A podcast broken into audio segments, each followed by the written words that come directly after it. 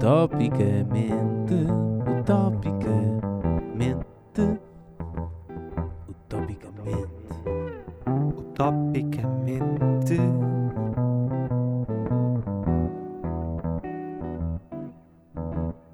Utopicamente. Olá, António. Olá, Zé Pedro, como estás?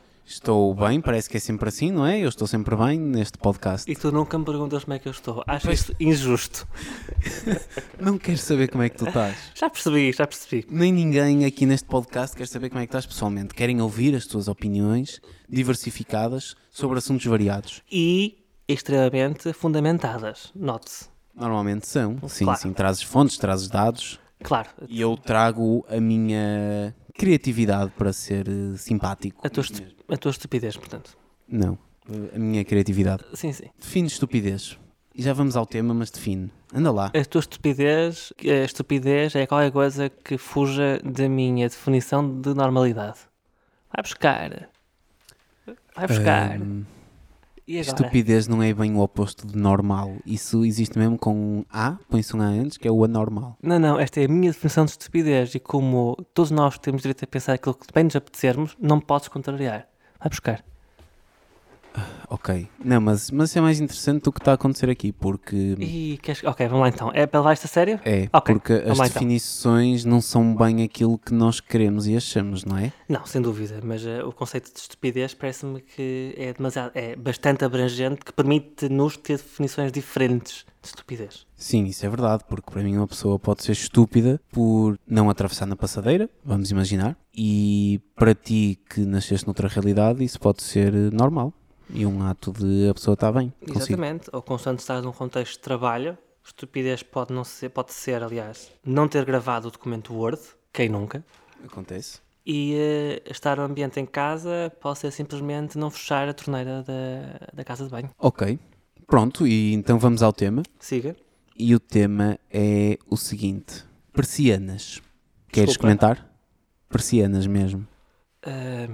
Zé Pedro, sabes que nós temos poucos ouvintes e não podemos dar-nos ao luxo de os afastar com temas deste género. Não, mas- mas já vais perceber. Ok, persianas, gosto Sim. muito, sinto falta delas porque eu não consigo dormir eh, com luz. E, curiosamente, outros países, como por exemplo no Reino Unido, não têm tanto hábito de ter persianas. Opa, eh, antecipaste-te à minha explicação do tema. Damn parece teu, mas opá, é isso mesmo. Eu já vivi noutro país, não sei se já falamos sobre isso. Acho que não.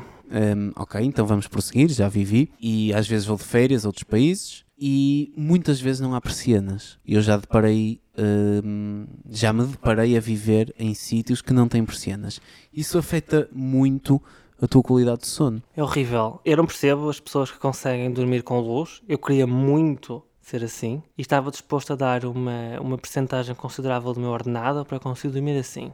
Sim, e eu também não consigo. E por isso é que tenho muita incompreensão para com esses povos. Há muitos povos por aí que vivem sem persianas. Sim, no caso eh, britânico é parcialmente compreensível porque eles têm eh, menos luz que nós. Justo? Eh, até, bem, por hora certamente, não sei se em termos de, entre aspas, densidade, e portanto eles querem aproveitar o máximo possível da luz que têm. Certo, ok. Por outro lado, na Islândia, não tendo persianas, têm aquelas cortinas muito grossas, porque eles têm seis meses de verão, portanto, verão isto é, luz, Certo. verão, não sei se 13 graus em agosto se pode considerar verão, eh, e têm seis meses de total eh, escuridão. Sim, o verão é um conceito relativo. Já agora há países que de certeza que têm invernos mais quentes do que o nosso verão, não é? Mas, Sim, sim. mas é relativo.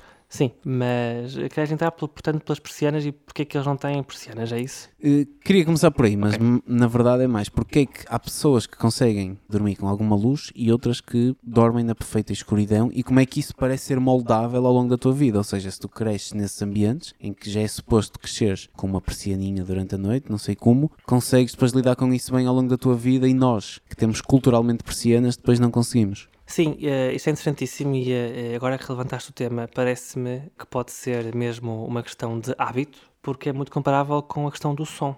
Eu também preciso ter, eh, não, não ouvir nada, e há pessoas que conseguem dormir no maior, eh, na maior festa ao lado, sem problema nenhum. Eu tinha comentado, inclusive, com uma colega minha que era, que é, aliás, espanhola, e ela disse-me, não, eu estou habituado a dormir mesmo com muito som, porque eu desde miúda que vivo no apartamento e é tranquilo. Ok, a falta de som até pode ser esquisito, não é? E provocar ali uma estranheza que não deixa de Sim. adormecer. Se tu fores à praia, em alguns países também, por exemplo, ouvi dizer que nos Estados Unidos, porque eu nunca fui aos Estados Unidos, é verdade, mas tipo Miami, tenho uma amiga que me fala muito isso em Miami, e acontece também em outros lugares onde já fui, tens pessoas a ouvir música alta, e nós aqui às vezes acontece e ficamos incomodados, mas lá tens muitas e elas aparentemente coabitam bem umas com as outras, não é? Tipo, parece que há povos que lidam de forma diferente com o barulho. Sim, isso é uma questão, é, é como te digo, pode ser uma questão mesmo, mesmo cultural ou, quem sabe, genética, não é? Não sei até que ponto é que um americano tem já uma disposição genética para tolerar melhor o barulho. Ok. Eles são descendentes normalmente de malta de outros países, mas. Latinos, ou eh, não, não, não, não é isso? Pá, um bocadinho de tudo, eu não sei bem o que é que é um americano. É bem, por uma definição americana, é uma pessoa que nasce nos Estados da América. Certo. Mas ele há de ser uma coisa tipo.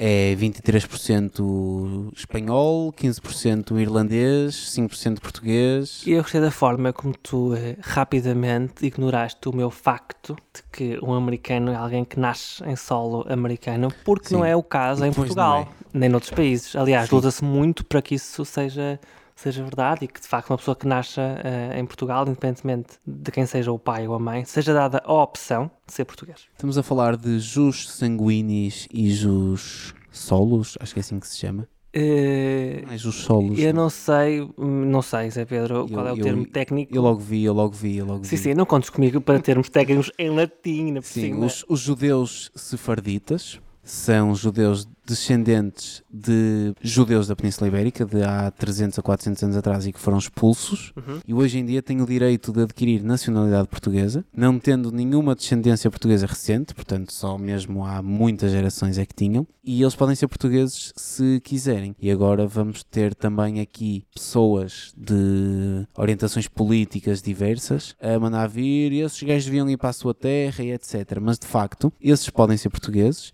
e há outros que se calhar até procuraram um trabalho cá ainda não podem ser. Sim, essa questão eh, é interessante e, eh, por exemplo, vou dar um exemplo prático. A minha chefe, ou ex-chefe, é dinamarquesa. A filha nasceu em Paris, tem cerca, acho que tem 12 ou 13 anos e não é francesa. Ela passa férias uma vez por ano, uma semana na Dinamarca, portanto é dinamarquesa e eh, aparentemente não é, não é francesa. E a, e a minha chefe queixava-se justamente que se eu um dia tiver para a Dinamarca com a miúda, quer dizer, ela é francesa. Ela não conhece outra realidade que não seja Paris. Ela fala fluentemente francês e fala muito pouco dinamarquês. Mas em França, não sei se tu sabes isso, não é? porque já viveste lá também, o que vigora é hum, a tua descendência, mais do que o lugar onde nasceste. Sim. Ou seja, ela, como, é, como a minha chefe é dinamarquesa, a nacionalidade da filha é eh, dinamarquesa. Ok. Vamos voltar um bocadinho à questão do, do barulho e Sim, como os sim. povos lidam com o, com o barulho e com a luz, etc. Às vezes há manifestações que, e eu cito o Brasil porque, pá, por simples acaso, não é? Tipo, aleatoriedade. O Brasil tem uma coisa que se chama uma manifestação de panelas, ou seja, já está instituído que quando tu queres reclamar muito sobre o governo, o que é que tu fazes? Vens para a janela do teu prédio e começas a bater nas panelas, pá, desenfreadamente, não é? Como se tivesse ali um arroz muito colado, pá, preciso mesmo tirar este arroz aqui infinitamente. E aquilo é, tipo, é chato. Tu estás ali num prédio e ouves à tua volta outros prédios e a tua rua toda a fazer barulho de panelas. E hum, porquê é que o barulho está associado a contestação? Ou seja, essas pessoas não estão na rua todas juntas, estão simplesmente cada uma em sua casa, mas a bater e a fazer muito barulho numa, numa panela. Olha, para começar, eu acho que já, já temos alguns episódios para tentarmos lançar um movimento eh, trend e, portanto, hashtag eh, barulho de panelas. Acho que é importante. Eh, vamos ver o que é que dá. E segundo, provavelmente nesse, nesse caso o barulho está associado então a incomodar. Sim, e a incomodar o governo, vê lá onde isto chega, faz tanto barulho que incomodas o governo e até o podes derrubar. É assim, eh, se incomodar os vizinhos e admitindo que os vizinhos eh, são uma extensão eh, desse governo, estás a incomodar o governo, não é? Porque não eh, estás a incomodar-me. Ok, isto chama-se panelaço já agora, é o nome técnico, é o termo mesmo que se deve usar, há um panelaço no Brasil. Tu incomodas os vizinhos, mas aí por um efeito em cadeia o teu, pá, o teu vizinho, a tua sociedade pensa, pá, de facto este governo merece mais, vamos fazer-lhe aqui um ruído tão forte que ele vai perceber que, que não está não tá fixe a situação. Engraçado que uh, nas praxes existe um conceito semelhante, que é a latada, mas não, uh, não, não sei até que ponto é que é para incomodar. É, é para te incomodar a ti que estás ali, tipo, a ouvir latas, para perceber o quão baixo tu és na hierarquia. Ah, a mim não, não, não me incomodou nada, portanto, se calhar eu... Ok, mas gostaste? Não me aqueceu nem me arrefeceu, não, não tenho grande, grande, não tenho grande interesse no tema, mas também do que me lembro não, não, não, está tudo bem. Ok. Foi divertido, foi divertido, acho que foi se tu, isso. Sim, se tu pensares, imagina que hum, chegaste a Portugal hoje, vindo de outro país, e vês pessoas eh, com latas amarradas atrás a fazer barulho pela rua fora, o que é que pensas? Isto é uma brincadeira? Depois observas e vês que até há pessoas que até estão com algum tom sério, um ar sério a levar aquela e a conduzir aquela brincadeira, o que é que, tu, o que, é que te passaria pela cabeça? Uh, bom, eu conhecendo-me, muito provavelmente eh, iria ignorar, porque. Ou provavelmente até iria olhar com alguma curiosidade, mas depois rapidamente ignoraria o, o, o barulho. A não ser que efetivamente se estivesse à minha frente, imagina que eu estava a jantar num restaurante cá fora e estava, estavam 100 pessoas a fazer barulho à porta do restaurante. Eu provavelmente interpretaria como, bom, estão a reclamar com alguma coisa que se passou no restaurante ou aqui perto, porque não saindo daqui, se calhar é mesmo localizado. Querem depor, fazer um golpe de Estado no, ao chefe daquele restaurante. Sim, provavelmente o chefe, o novo chefe daquele restaurante faz a sorte com coentros e as pessoas não gostavam com coentros. Sim. E, portanto... Cozinhar de coentrada é, fica, fica aqui a nota que e este momento embaraçoso também, este balbuciar embaraçoso, que hum, é o, é o zero da matemática, portanto, o zero da multiplicação da matemática na comida, que é tu pões coentros na comida, depois aquilo não sabe mais nada, só sabe coentros. Porquê é que se insiste? Não sei se devia haver aqui uma, uma petição ou também um hashtag, abolir o coentro. Olha, ainda bem, assim até podemos ver qual dos hashtags tem mais adesão, se é o meu, se é o teu, gosto. Sim, sim, sim, bom acho desafio. Que, acho que é ótimo. Sabes que isso também é um tema interessantíssimo e divide muito norte e sul de Portugal. É que, é, acho que há mais tradição no sul de Portugal de cozinhar com coentros. Ah. E no norte nem tanto. Hum, sim, cozinhar com coentro, para mim, devia-se decretar que só poderia ser cozinhado se o cliente autorizasse. Ou seja, perguntavam, António, temos a sorda com ou sem coentro, qualquer. Ou só com coentro, e assim já podias decidir. Sabes que normalmente quando vais ao restaurante podes informar-te sobre os ingredientes que leva, uh, portanto, Posso. a, tua refeição, não é? Mas por omissão, o coentro vem muitas vezes em coisas que tu, pá, não te lembras de perguntar. Pronto, e sendo tu um acérrimo não defensor do coentro, podes sempre eu, perguntar. Eu sou não defensor do coentro, mas se calhar até quero ser mais do que isso, quero ser adversário, oponente do coentro, porque estou a tentar legalizar a obrigação de ser avisado sempre que há coentro na nossa vida.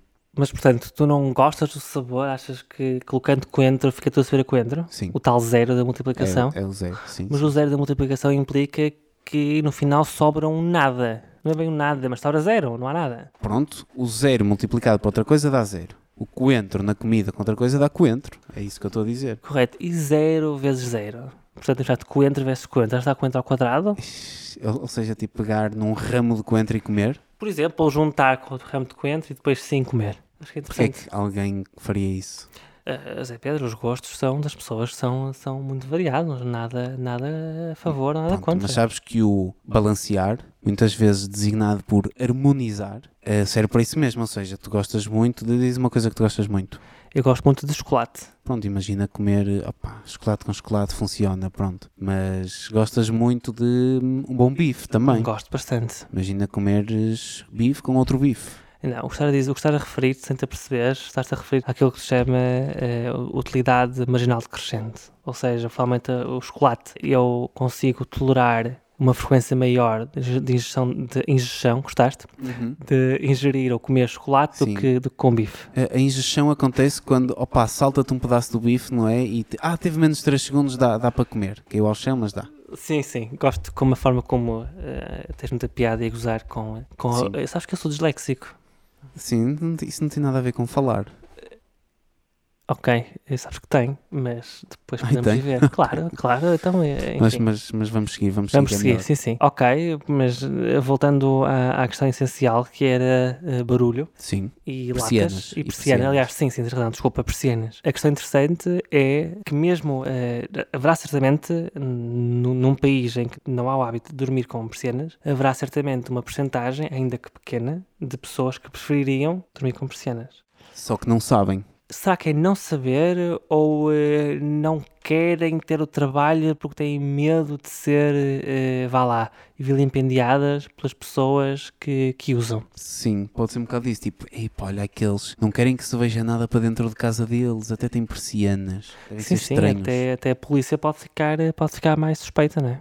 Sim, ou seja, há uma grande pressão da sociedade, isso já sabemos, como é óbvio, em todos os teus hábitos, ao ponto de aquilo que é esperado de ti moldar a forma como tu dormes, que é uma coisa muito íntima, não é? Muito pessoal. Sim, eh, moldar na- na- globalmente, ou seja, eh, não vai, não, não vai conseguir moldar se dormos para o lado esquerdo ou para o lado direito, mas vai conseguir moldar alguns aspectos desse, desse sono, nomeadamente o facto de dormir com mais luz ou com menos barulho. Sim. Já que estamos a falar de hum, luz, Correto? Quando visitas países do centro da Europa, do norte da Europa, etc., a temperatura dentro de casa normalmente é muito mais agradável do que a temperatura que temos em Portugal. Porque em Portugal não faz frio dentro de casa, não é?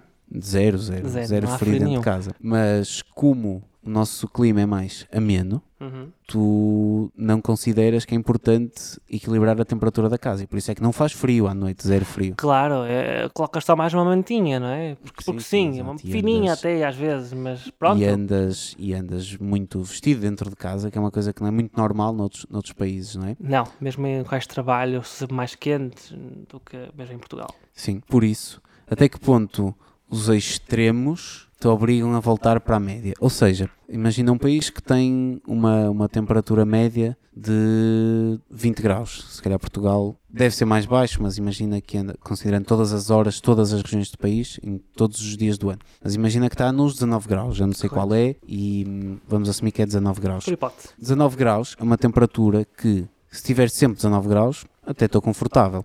Só que às vezes estão 6, outras vezes estão 28. Mas como eu, em média, estou confortável, o esforço que isso implica para ter uma temperatura fixe, se calhar não compensa. Por outro lado, eh, na Suécia aproximam-se um bocadinho mais do extremo e se calhar em média estão 12 graus, imagina. Então já lhes compensa investir. O que significa que eles passem temperaturas mais confortáveis do que nós. Então a proximidade à média não nos torna mais próximos dela no final. Eh, há, um- há um ditado, não é? Que é a necessidade aguça o, o- Como é que é? A necessidade. O engenho. O engenho, aguça o engenho. Portanto, essa necessidade de estar. ma- Aliás, o facto de estarem mais próximos desse, desse extremo, neste caso frio, obriga-os a, a tentar eh, criar um ambiente mais confortável, até para elas próprias poderem viver mais confortáveis e trabalhar. Acho que há vários estudos que tentam demonstrar que países com tempo mais frio são mais produtivos. Ok, mas nós aqui, pronto, e há bocado eu acho que estávamos a ser irónicos porque também se sente frio nas Claro. casas.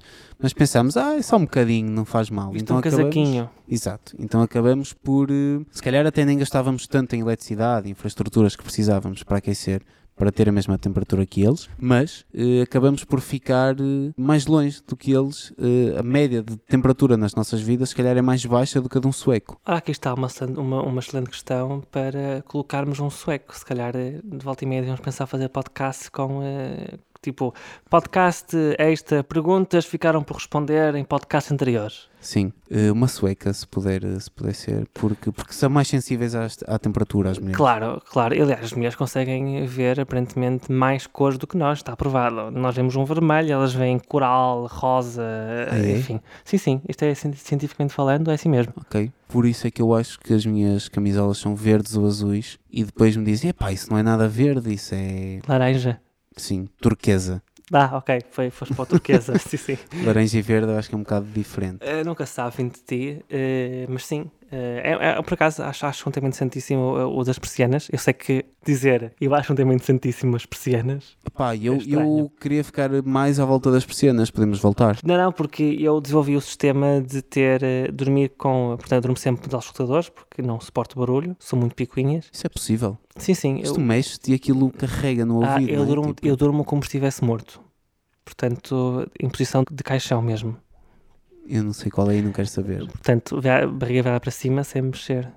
Ok. E portanto, à medida que vou Ok. mexendo depois durante a noite, aquilo lá, lá sai, mas não me incomoda, já estou a dormir. E durmo sempre com um cachecol muito fininho em cima de- da minha cara para evitar que a luz eh, entre. Isto é verdade. E durmo sempre bem. Desde que descobri esta técnica, Uou, uou, durmo onde quiser, sem problema nenhum. Sim. uou. E são precisas capacidades de imobilização, de autoimobilização muito fortes. Sim, sabes que já, já, já, viajei, já viajei para alguns países e, e era muito desconfortável não conseguir dormir. E essa necessidade de querer dormir obrigou-me. O que é que eu prefiro? Estar quietinho durante meia hora para adormecer ou não conseguir dormir de todo? É muito desconfortável não conseguir dormir. Mas de Horrível. facto tu pensas, como é que este povo todo consegue dormir e eu não? Sim, sim. E sabes quatro da manhã dá vontade de acordar, né? de chegar a abrir a porta do hotel e começar a correr nu. Sim. Pá, acordem, como é que vocês conseguem? Também quero. Sim, sim, é desesperante. É Sim. desesperante. Venham-me adormecer, por favor. Sim, sim. E fiquem acordados a sim, ver-me sim. dormir, que é para saberem Sim, o que eu sou. sim, sim. Ou eh, batam-me eh, de- com um livro na cabeça, ver se consigo adormecer. Sim, sim. Sim. Isso, se calhar um psicólogozinho também ajudava, mas eu optei por não ir ao psicólogo. Mas se calhar ajudava. Hum, são fatores fisiológicos aí mesmo. Eh, ah, não, desculpa, o correr nu e o baterem-te é, Sim, é sim, diferente. eh, é sim, sim, diferente, eu não estou a tem a ver falar com a luz. sim, sim, Sim, eu é que eu a não pensei nada disso. Eu pensei, pá, deem-me um chazinho, mas Não, às vezes o desespero é tanto que é, é, é por isso que eu preciso do psicólogo. ambiciono que me batam para que eu possa dormir. É esse ponto de desespero. Sim, eh, ou eh, tipo injetar um bocadinho de morfina para ficar mais calmo. Tipo, é certo, certo. Queres fazer o que é que é mais provável ou faço eu? E tens algo para fazer?